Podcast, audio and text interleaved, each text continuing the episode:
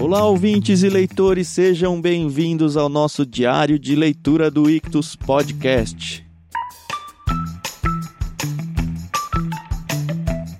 Como você já sabe, nós estamos lendo Os Irmãos Karamazov de Fyodor Dostoiévski e hoje vamos entrar no livro 5, Prós e Contras.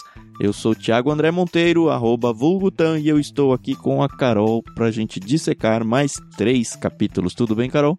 Olá, Thiago, tudo bem? Tudo bem, pessoal? Aqui é a Carol Simão, é, arroba somente Carol lá no Twitter, segue a gente. É, é, vamos aí, mais três capítulos desse livro é interessante e finalmente a gente vai conhecer uma verdadeira sogra. E como, apesar dela sempre gostar do genro, o genro está roubando sua filha. Você achou que é por isso que ela não gostou muito da ideia? Acho, tenho certeza. Achei que ela ia ficar mó felizona, ela gosta do Alexei, Eu né? também. Exato. É, porque no fundo, no fundo, no fundo, ele é um Karamazov. Mas... Será Tem que é por isso? Bom, ah, eu, eu acredito que seja, né? Veremos.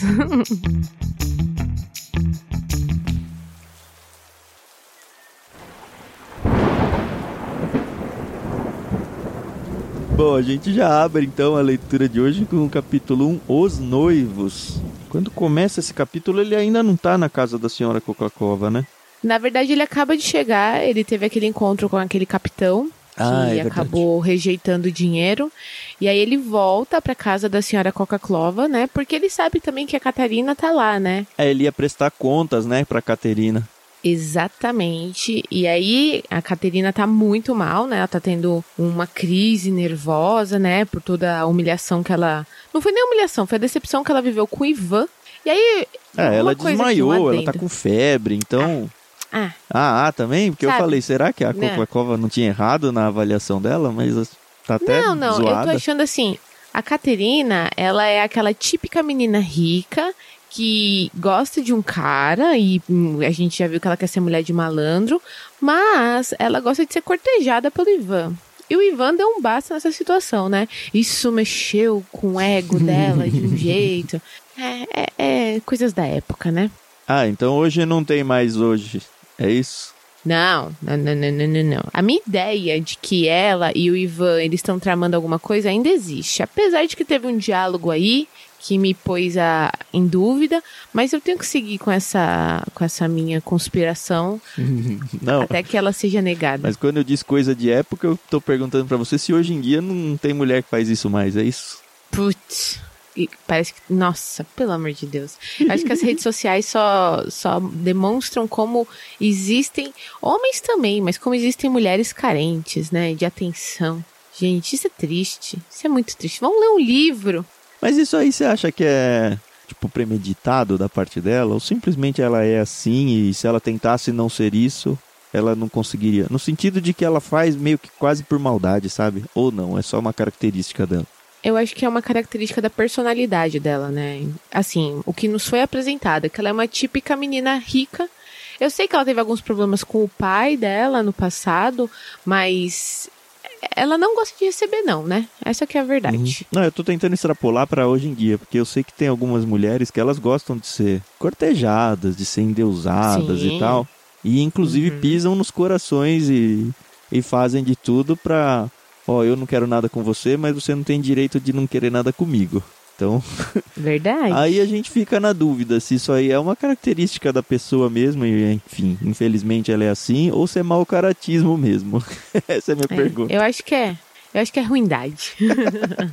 eu acho muito triste pessoas que brincam com os sentimentos dos outros, né? Eu acho que quando o negócio é inocente, você não percebe que aquela pessoa gosta de você com outras intenções, tudo bem. Mas a partir do momento em que você sabe das intenções da pessoa e você decide deliberadamente maltratá-la ou destratá-la. Ou sei lá. fingir que não sabe. É, entende? Sei lá, é, é complicado. Não sejamos essas pessoas, ou se você é, melhore, porque é triste. Eu julgo, não sei você, mas eu julgo. Julga, Thiago. A questão é se as pessoas elas falam isso em voz alta ou não, mas todo mundo julga. Infelizmente é a nossa natureza, né? Bom, esse capítulo aqui, voltando, ele é um bonitinho, assim, é um capítulo bem de menininha, eu achei. Sim. Porque é o é. Aliotia e a Lisa conversando. Assim, não, uhum. eles não usaram a palavra noivo no capítulo, mas basicamente eles ficaram noivos aqui, né? Eles começam a conversar, falam sobre o futuro deles, é, é bem interessante. Apesar de não ter nenhum ponto, assim, pelo menos eu não, não achei nenhuma, nenhum trecho específico falou, olha, isso aqui vai ser super importante para a história. É um, uhum. é uma conversa entre eles onde eles ficam de bem. É, eu acho assim que o Aliotia, ele tá se, se apegando muito a, esse futuro relacionamento que ele vai ter com a Lisa, baseado muito no que o mestre dele falou, né? Que olha, você não, não serviu para a vida de um monasteiro, de é, para viver aqui no mosteiro. Você vai sair, você vai se casar. Então eu acho que assim, ele viu uma oportunidade, viu uma pessoa assim que ele já conhecia, ele falou: "Ah, por que não, né?" E óbvio que eu acredito que as lições que ele aprendeu no mosteiro sobre altruísmo e entre outras coisas faz com que ele não se resigne com aquela situação, mas ele tá feliz em saber que a Lisa gosta dele. Eu acho que ele vai ter um trabalho a menos de ter que procurar uma noiva, sabe? Então, eu fiquei pensando nisso um pouco. Eu acho que ele tá sendo precipitado aqui. Porque é. talvez a Lisa seja a primeira pessoa, imagino eu, que ele passou um bom período lá no monastério. Ele não teve uhum. nenhum choque romântico na vida dele. A Liz é a primeira pessoa que vem e se mostra para ele como, olha, eu gosto de você. E Exato. pela falta de, não sei se experiência, mas ele é muito ingênuo ainda na vida. Então talvez uhum. ele tenha só se agarrado à primeira pessoa que apareceu e deu atenção a ele. Eu acho que mais para frente o livro vai apresentar outras mulheres mais interessantes para ele e que ele Sim. vai ter e agora que eu já me comprometi com ela, sabe? Porque assim, é de fato, é. talvez seja, eu conheço gente assim, né? Gente que ficou junto com outra por conforto. E eu não Sim. tô nem falando financeiramente Sim. nada, é conforto até emocional, olha. Ah, essa pessoa é. deu bola pra mim, beleza. Não, eu não sou apaixonado, morro de amores por ela, mas tá bom. Uhum. Segue assim mesmo. É isso que eu tô percebendo. Porque assim, você é. vê que o, o Aliotti ele não tem essa experiência de, ah, e eu não tô defendendo aqui a ideia de que você tem que ter. A Renata mesmo foi a minha primeira namorada, sabe? Mas foi um uhum. negócio arrebatador. E eu não senti que foi arrebatador uhum. para ele. É, então, exatamente. Eu senti a mesma coisa. Eu acredito que ele possa ter nutrir sentimentos ainda mais fortes pela própria Caterina. Pois é, então, quando ela apareceu, e, e ele deu uma tremida na Grutchenka também, porque pelo, é... pelo que parece, ela é toda boazuda e não sei o que, é, ele então, deu uma então, tremida. Exato. Não que ele vá querer um casamento ali com ela, acho difícil, porque, enfim, uhum. uma coisa é a pessoa te, te excitar fisicamente, a outra é a pessoa uhum. você, você considerar ela, ficar com ela de vez. Mas enfim, Exato. eu acho que ela, ele tá numa zona de conforto. A Lisa não, a Lisa é apaixonada por ele, isso é muito claro. Talvez uma paixão adolescente uhum. aí, né? Que também é, talvez fogo de palha, não sei. É porque eu também acredito que ela viu nele um cara que vê além das cadeiras de roda, por é, exemplo. É, então. Além da, da deficiência dela. Porque a gente sabe que é, é complicado você ser uma pessoa deficiente e querer um relacionamento com uma pessoa não quero usar essa palavra, mas já vou usar uma pessoa normal, entende? Não que uma pessoa deficiente não uma, seja uma pessoa, pessoa normal, mas que tem algumas né? limitações. É, que não, não tenha certas limitações, né? Então a gente sabe que isso é complicado. Mas, de todo jeito, os dois estão aqui e começam a fazer juras de amor. Uhum. Enrola até uns beijos, né? É, no final desse capítulo tem uns beijos. No começo, o Aliotia começa a contar do caso lá do, capitão. É capitão, né? Alguma patente X lá. Isso. Que ele tenta Isso. dar o dinheiro. E ele vai falando, olha, no fim aconteceu tudo bom. Mas como é que aconteceu tudo bom? É, porque ele saiu de lá com a honra dele. Então agora dá tempo dele se arrepender, colocar a mão na consciência e saber que ele saiu com honra. O contrário seria é. mais difícil fazer com que ele aceitasse esse dinheiro. Ele ainda bota as Exato. fichas de que ele vai acabar aceitando de alguma forma. Mas enfim, sei, ele, a conversa mas... deles vai andando eles, como você falou, rola o primeiro e o segundo beijo deles aqui. E é legal que a Lisa fica uhum. o tempo todo. Vai ali na porta ver se a minha mãe não tá por ali. Vai ali na porta pra ver se mãe. Aí fala, nossa, mas sua mãe ia ficar ouvindo? Ele falou, ixi, eu ia ficar ouvindo se eu fosse mãe de uma filha. Eu faria isso. Sim, é, eu lembrei de uma coisa dentro do meu, do meu próprio relacionamento. Quando eu namorava o Fernando, é, meu pai ele colocava uma regra pra gente chegar em casa não muito tarde e, e, tudo bem, a gente sempre obedeceu essa regra, só que o Fernando ficava, poxa, pra quê? Seu pai não confia na gente, etc e tal. Blá, blá, blá. E hoje nós somos pais, né? E eu lembro que assim que o Benjamin nasceu, o Fernando olhou assim para mim. É, se o seu pai queria a gente 10 horas da noite em casa, eu vou querer o Benjamin às 9. e olha que o Benjamin é menino, hein? É menina, exatamente. Então imagina, né, como que são as coisas, né? E a Lisa já fala, se eu for mãe de uma menina, eu vou fazer pior. Pode uhum. ter certeza. Eu vou abrir suas cartas, Aliotia. Quando elas chegarem, você vai ter que me obedecer. É, ela fala isso pra ele, né? E ele, ah, tá bom. É, eu não tenho nada para esconder, você nunca vai pegar nada. Uhum. Mas aí depois ela, ela volta, né? É muito esse amorzinho, início de amor adolescente, né? Você é Sim. meu, eu sou seu. E ainda ah. fala, ó, você vai me obedecer completamente, né? Ela fala para ele, é preciso decidir isso desde já. Com prazer, Lisa, não sei nas questões essenciais e tudo. E aí depois ela se desfaz e fala, não, eu que vou te obedecer. Pode ficar tranquilo, uhum. eu não vou ficar abrindo carta, não, eu confio em você. É assim, é amorzinho, é capítulo amorzinho. É, exatamente. Aí a gente vê que ele, ele se despede dela. Ah, tem uma parte que eu achei bonitinha que ela fala: olha, se você tivesse vindo aqui antes e quando eu pedi a carta, se você tivesse me devolvido a carta que eu te escrevi, eu ia saber que você não me ama. Mas você deixou ela lá no seu, na sua cela, então eu sei que você me ama. E aí ele, todo meninão, né? Ah, a carta tava aqui comigo, eu menti para você e tal. Ah, você é um monge, né? Mentir. é bonitinho. É, achei bonitinho essa parte. Então eles se despedem, né? Já certos de que eles vão ficar juntos assim que ele sair do mosteiro. E aí ele vai conversar com a mãe dela, né? Ele encontra com a senhora Coca-Clova Mas pelo que eu percebi, ela meio que tava ouvindo mesmo, né? Não colada atrás da porta, mas ela sacou tudo, né? E aí ela sacou tudo e ela não gostou nada do que ela ouviu. Eu não sei se ela não gostou por causa da Lisa, Carol. É. Ou por causa do Aliotia. Mas eu acho que é o Aliotia o problema. Mas não para proteger a filha. Acho que para proteger o Aliotia.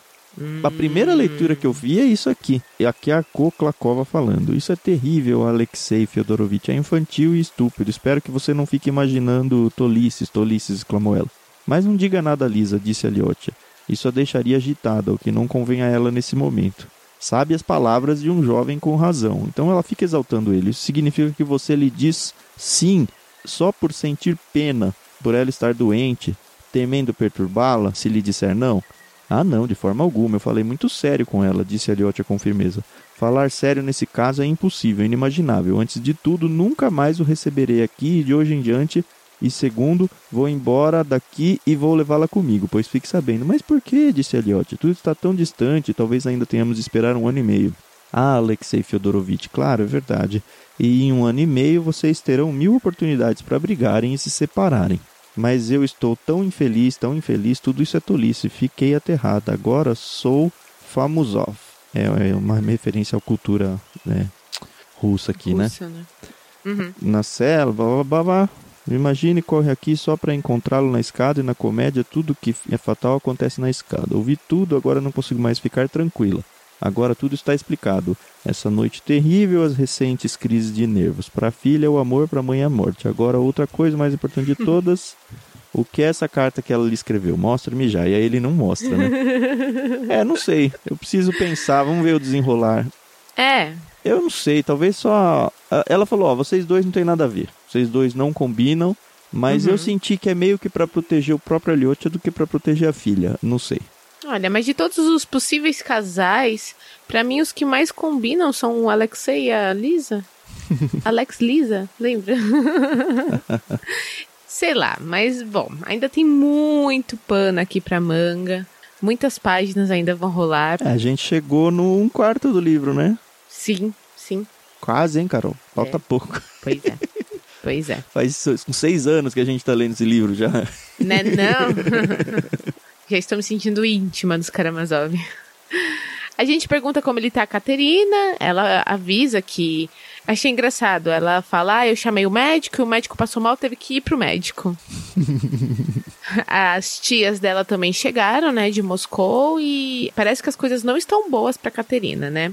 Mas não, não deu muitos detalhes. Isso. E assim acabou esse capítulo, né?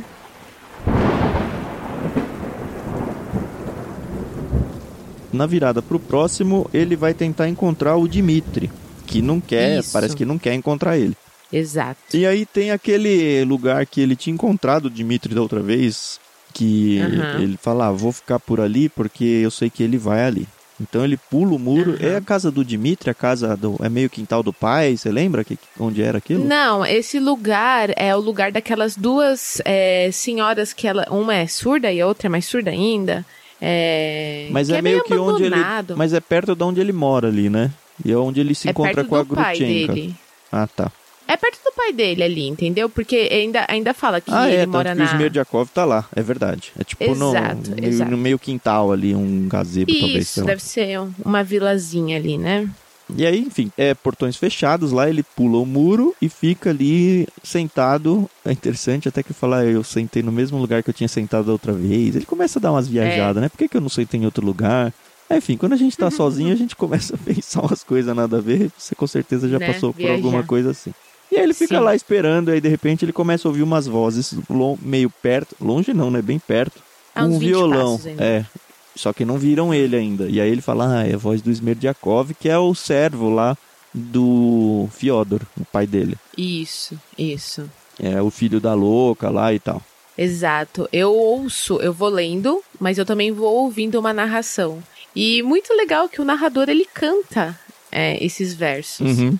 Obviamente tirou isso da cabeça dele, né? Porque até onde eu sei, isso aqui deve ser invenção do Fyodor Dostoiévski, né? Não sei Não também, sei, não pode ser uma atrás. cantiga russa, não sei. É, mas ele cantou em português, então não sei se as métricas e tudo isso Ah, isso funciona. pode ser resultado do tradutor mesmo. Mas enfim, o Smerdiakov tá lá com uma mulher. Aí eu falei, putz, quer ver Isso. que a Grutchenka também, né? Também pensei que era infeliz. Eu falei, pronto, essa daí, né? Mas não. Mas não era, era uma tal de Maria Kodratievna, que não tinha aparecido aí, né? Kondratievna. Não, ela é filha de. Eu não peguei muito bem de quem que ela é filha, mas ela que é uma, é uma nova personagem. É filha da proprietária que voltou de Moscou. Mas enfim, é o amor É. aí, a paixonite aí do Smerdiakov, os dois estão naquele, ah, olha que eu te risco e tal, ele cantando musiquinha pra ela, ai, que lindo, que tal. E eu achei engraçado como o, o, o Smerdiakov ele tá. Tá falando aqui que ele penteou os cabelos, invernizou as botas, colocou um casaquinho mais bonito. Ou seja, ele se arrumou pra ir namorar, né? Uhum. Então, quem nunca, né? Pra ir sair com seu amor, dar uma caprichada, né? Na, no perfume, na balinha. É um capítulo que também não revela lá grandes informações, mas você percebe um pouquinho mais do caráter, talvez, da índole, ou pelo menos dos pensamentos do Smerdiakov aqui. Ele odeia a Rússia, ele Uhum. odeia o, o serviço militar, ele falou que não apenas não deseja ser militar, mas ao contrário deseja a abolição de todos os soldados. Ele fala que ele não gosta muito do Ivan, Sim. porque ela fala, ah, você gosta muito do Ivan. Ele fala, ah, ele me chamou de lacaio imundo, ele não me acha. Aliás, ele me acha um revoltado. Mas aí o Dimitri é um miserável. Se ele desafiar um duelo, o mais nobre filho do conde, o nobre vai aceitar bater-se com ele. Enfim, ele começa a falar sobre É. a ideia de duelos. Ele gosta muito da ideia de duelos, o que já me Sim. colocou ele como uma potencial pessoa que pode ser, se é que vai rolar um assassinato aí, pode ser alguém Né? que vai pra cima disso, né? Aham.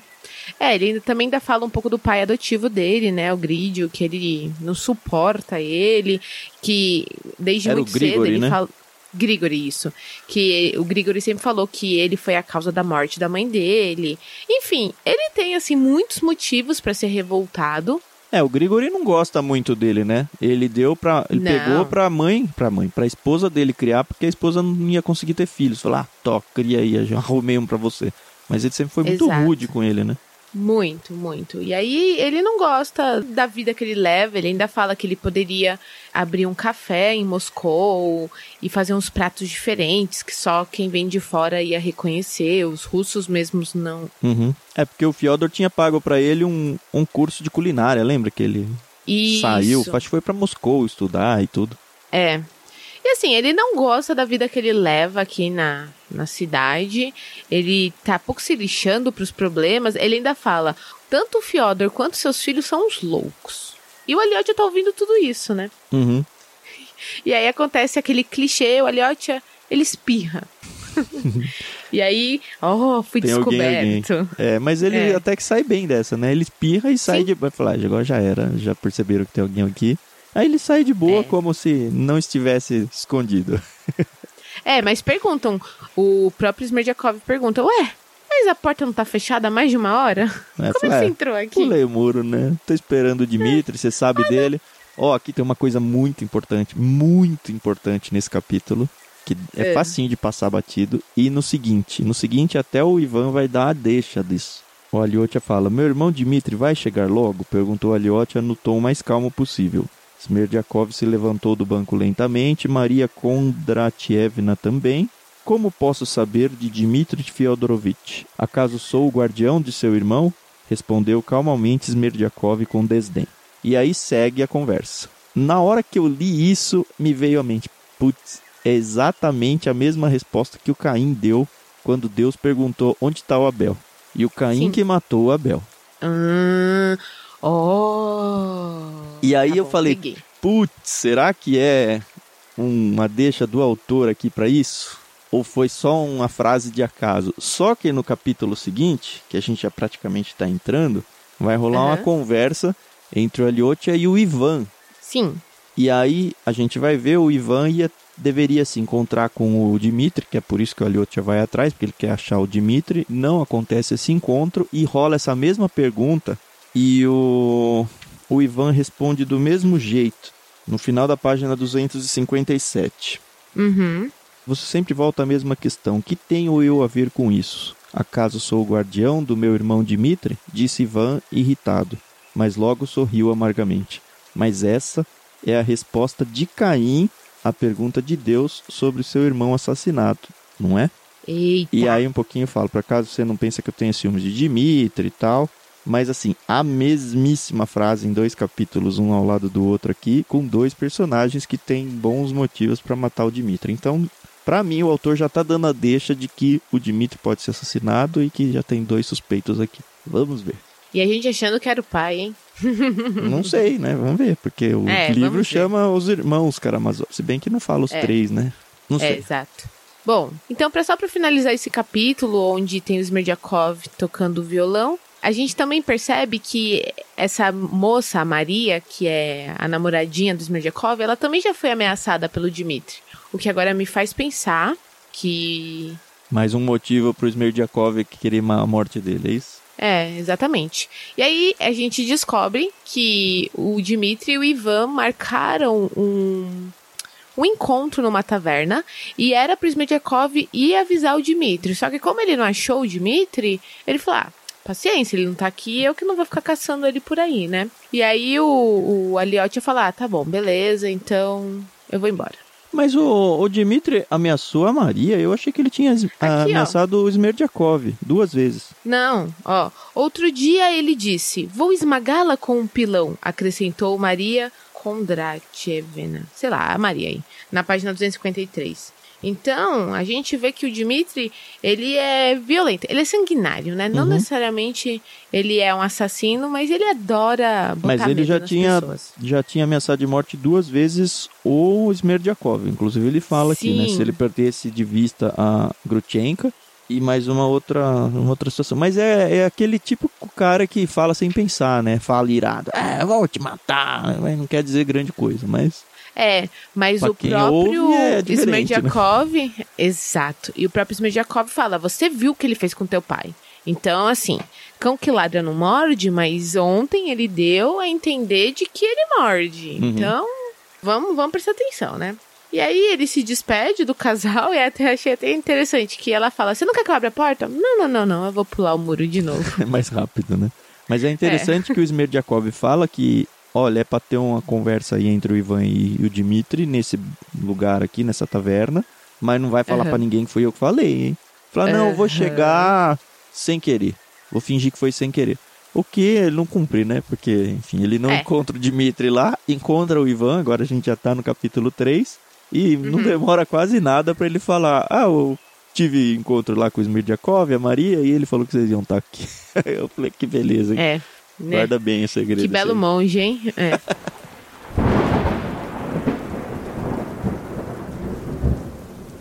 Achei interessante que ele passa em frente à taverna e ele fala: Caramba, eu tô de hábito. como é que vão? Não vão olhar com os bons olhos, né? E aí o, o, o Ivan abre uma janelinha e fala: vem cá, eu tô numa sala privativa aqui, entra aqui. E aí eles se encontram, mas que bela sala, né? É um biombo que separa Ah, o é resto do bar. né? já, né? É. E aí acontece um, um diálogo, né? O Dimitri não tá lá. Não. E aí acontece o que você se assustou, né? Os irmãos se conhecem. Na verdade, não tem nenhum irmão novo, né? São só os dois Exato. irmãos que você fala, ah, nunca tiveram uma proximidade. E é, o Aliotia e o Ivan são irmãos de sangue, pai Da e mãe, mesma né? mãe. Isso. Isso, mesma mãe, mesmo pai.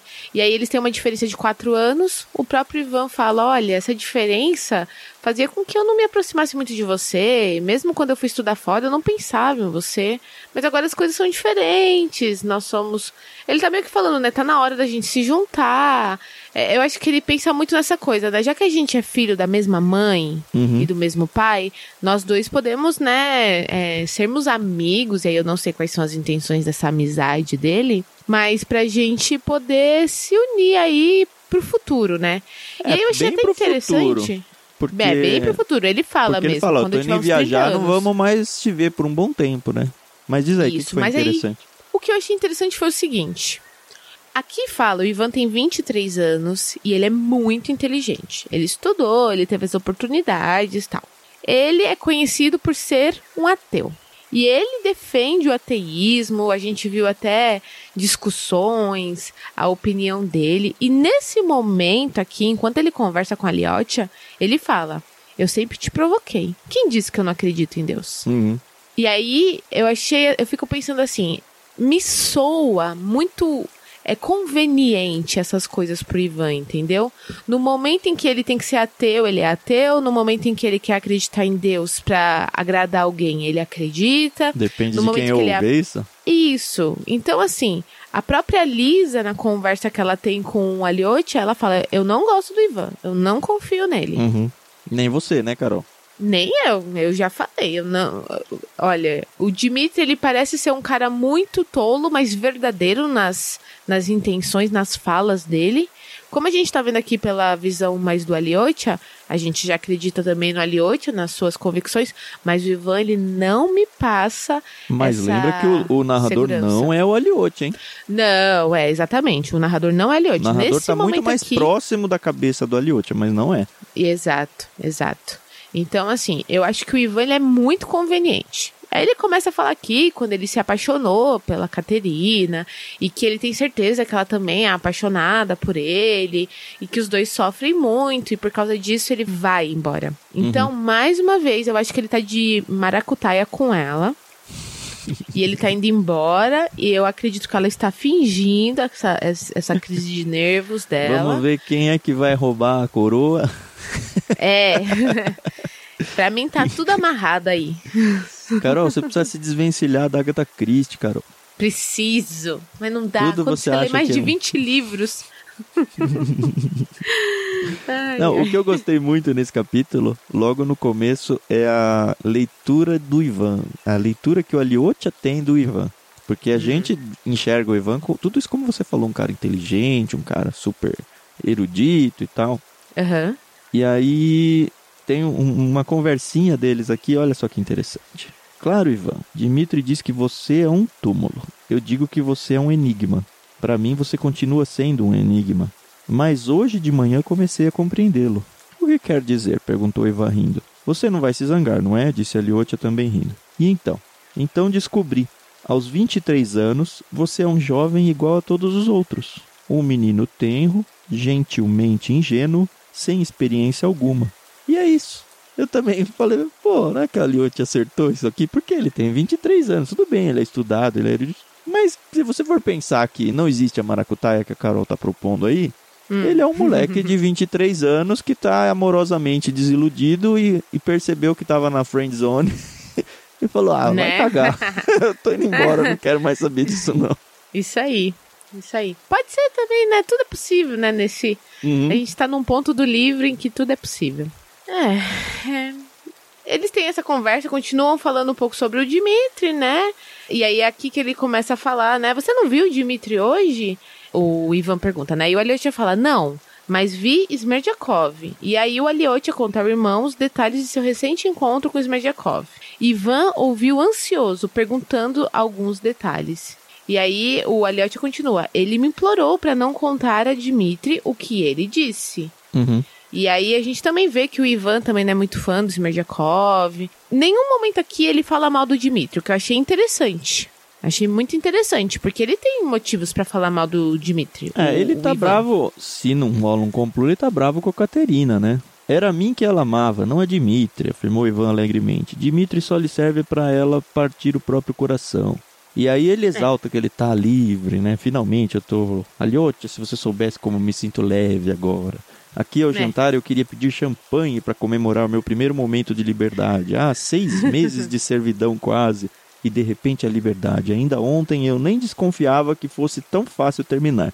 Uhum. É, de verdade, assim, é uma. Se não existe más intenções por trás aqui de nenhum dos dois, é uma conversa, como diz o capítulo aí, né? Os dois irmãos realmente, talvez tendo pela primeira vez na vida, uma conversa séria, uma conversa longa, sem alfinetadinhas, apesar de que tem sim uma conversa sobre a, a existência ou não de Deus, que talvez o Ivan só esteja de verdade abrindo o coração e fala, ó, eu tenho essa capa, essa máscara aqui de intelectual, de não acredito em Deus, mas na verdade eu não, não tenho certeza, né? É, pode ser. É o que eu tô falando, tudo é possível, né? Ele até fala, eu tô almoçando aqui hoje porque eu não quero encontrar o nosso pai, porque amanhã eu vou embora mesmo, e aí eu vou demorar muito tempo pra voltar. E é isso. Então eu acho que essa viagem dele tá sendo muito conveniente. Eu tô tentando não olhar com maus olhos o Ivan, mas já tem uma barreira aqui. Na segunda parte desse capítulo rola é, realmente essa conversa sobre, pô, será que Deus existe? Será que não existe? E é muito nítido a diferença entre o Aliotia e o Ivan, porque o Aliotia é o cara da fé. É o cara que, Uhum. que, que pula no precipício acreditando em Deus. Sim. Se bem que ele também tem as suas dúvidas de vez em quando, e ele fala isso pra Lisa no capítulo que a gente leu primeiro, ele fala, ah, talvez eu também não acredite em deuses, né? E sim, ele não É. dá muita corda pra isso, mas dá uma assustadinha na Lisa lá. É verdade. Mas assim, você percebe que ele, assim, ele é o cara de fé que tem aqui uma dúvida aqui ó colar, que é assim, eu acho que é o normal de um cristão. Sim. E, e o Ivan é o contrário, é o cara ateu que tem do mesmo Aham. jeito as suas dúvidas, mas e se? E se? Porque É. assim, eu até anotei na imagem aqui que o Ivan é o, o perfil dele é o empírico. Ele busca Deus, ele, ele busca provar a existência de Deus. Até talvez por causa Uhum. do academicismo dele e tal. Uhum. E, e ele não consegue, mas ele também não consegue refutar Deus. Então, assim, é os dois lados da mesma moeda. Um é todo fé, que de vez em quando tem uma dúvida, o outro é todo não, não Cético, existe, mas ele tem as suas dúvidas sim. É, ele é ateu, graças a Deus. É, isso aí. É que eu acho assim que o Aliotia, ele tem muitas essas dúvidas também, porque dentro do mosteiro, dentro ali da, da vida de, eh, de celibatário, é muito mais fácil você ter comunhão, né, com aquelas pessoas que acreditam no que você acredita. Agora, quando você ultrapassa os portões do mosteiro, que você vai ali na realidade, no dia a dia, é o que você falou, é como todo cristão, né, dentro da igreja, dentro de um lar cristão, é natural, né, você ter o, o, o cristianismo vivido. Mas quando você tá ali no seu trabalho, na, na sua faculdade, com a tentação batendo a porta e com pessoas apontando o dedo na tua cara, Deus não existe por isso, por isso, por isso. Se você realmente não, não tem uma fé embasada, né, na Bíblia principalmente, você cai. Uhum. Acontece, né? Infelizmente, e, e é por isso que Deus é misericordioso e ele nos dá a oportunidade de nos redimir, né? É.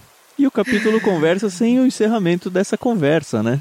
É, a então. próxima eles vão continuar o assunto, então a gente simplesmente parou para ir ao banheiro aqui Exato. e daqui a pouco volta o Uhum. assunto entre os dois. E eu acredito que vai voltar ainda nesse tema da discussão divina ou não. Pode ser, né? O Aliotia pergunta para ele, né? Você me explicaria por que não aceito o universo? Claro que ele explico, não é nenhum segredo. É aí que eu queria chegar, meu irmãozinho. Não quero pervertê-lo nem abalá-lo em seus alicerces, talvez seja a mim mesmo que eu deseje curar com a sua ajuda, respondeu Ivan, de repente sorrindo como um menino cheio de doçura. Nunca Liotia vira Ivan dar um sorriso igual a esse. Então, eu acredito, até pelo título do capítulo, que pela primeira vez assim, as barreiras entre os dois, elas foram rompida, sabe? Não, não que eles Uhum. não sejam inimigos ou que sejam inimigos, mas sabe quando você tem uma primeira conversa com alguém onde você se despe e fala, ó, essa é a minha alma? E é talvez a Sim. primeira vez entre os dois que tá acontecendo isso e eles estão se abrindo sem medo um ao outro aqui. Vamos É. ver onde vai É dar. Eu legal. sempre gosto dessas conversas entre irmãos assim. Sim, é bem legal mesmo, entendeu? E é, é bom ver também que eles foram criados não pelos pais, mas foram criados juntos, né? Por aquela tutora. E ele ainda, ainda fala, né? Você lembra quando a gente fazia isso, quando a gente era moleque? E é legal, legal ver como a, a mesma criação transforma as pessoas em pessoas diferentes, né? Uhum. É interessante.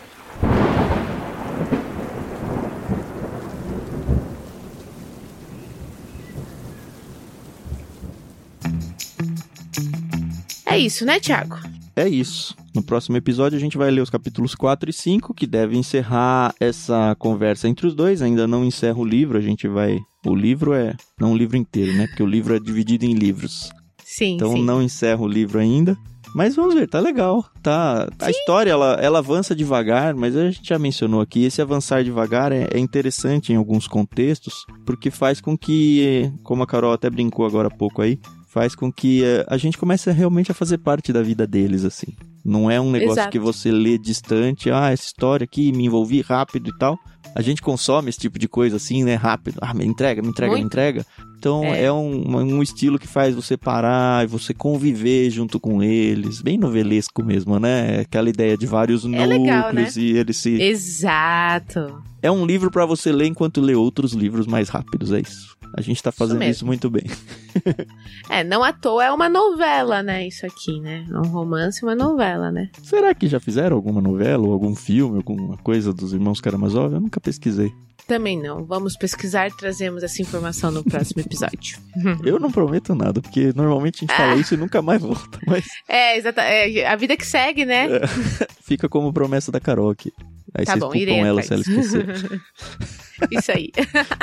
Beleza, galera. Obrigado por ficar com a gente aqui mais um dia. Espero que você siga no livro, esteja gostando da experiência.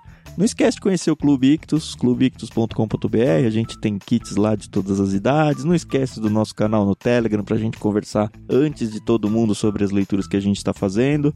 t.me barra. Basta ter o Telegram instalado e acessar esse link aí. E óbvio, não esquece de conhecer também todos os outros episódios do nosso podcast. Tá tudo lá em ictus.com.br ou nos aplicativos de áudio que você quiser. Só procurar lá por Ictus Podcast. Lembrando que Ictus a gente escreve I-C-H-T-H-U-S. E para quem não sabe, você pode sim apoiar o nosso projeto de podcast, de leitura, de tudo, mesmo sem ser um assinante do nosso clube.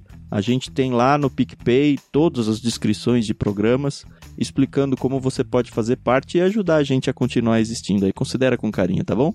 Muito obrigado então mais uma vez e até o próximo dia. Tchau, tchau, pessoal. Até mais.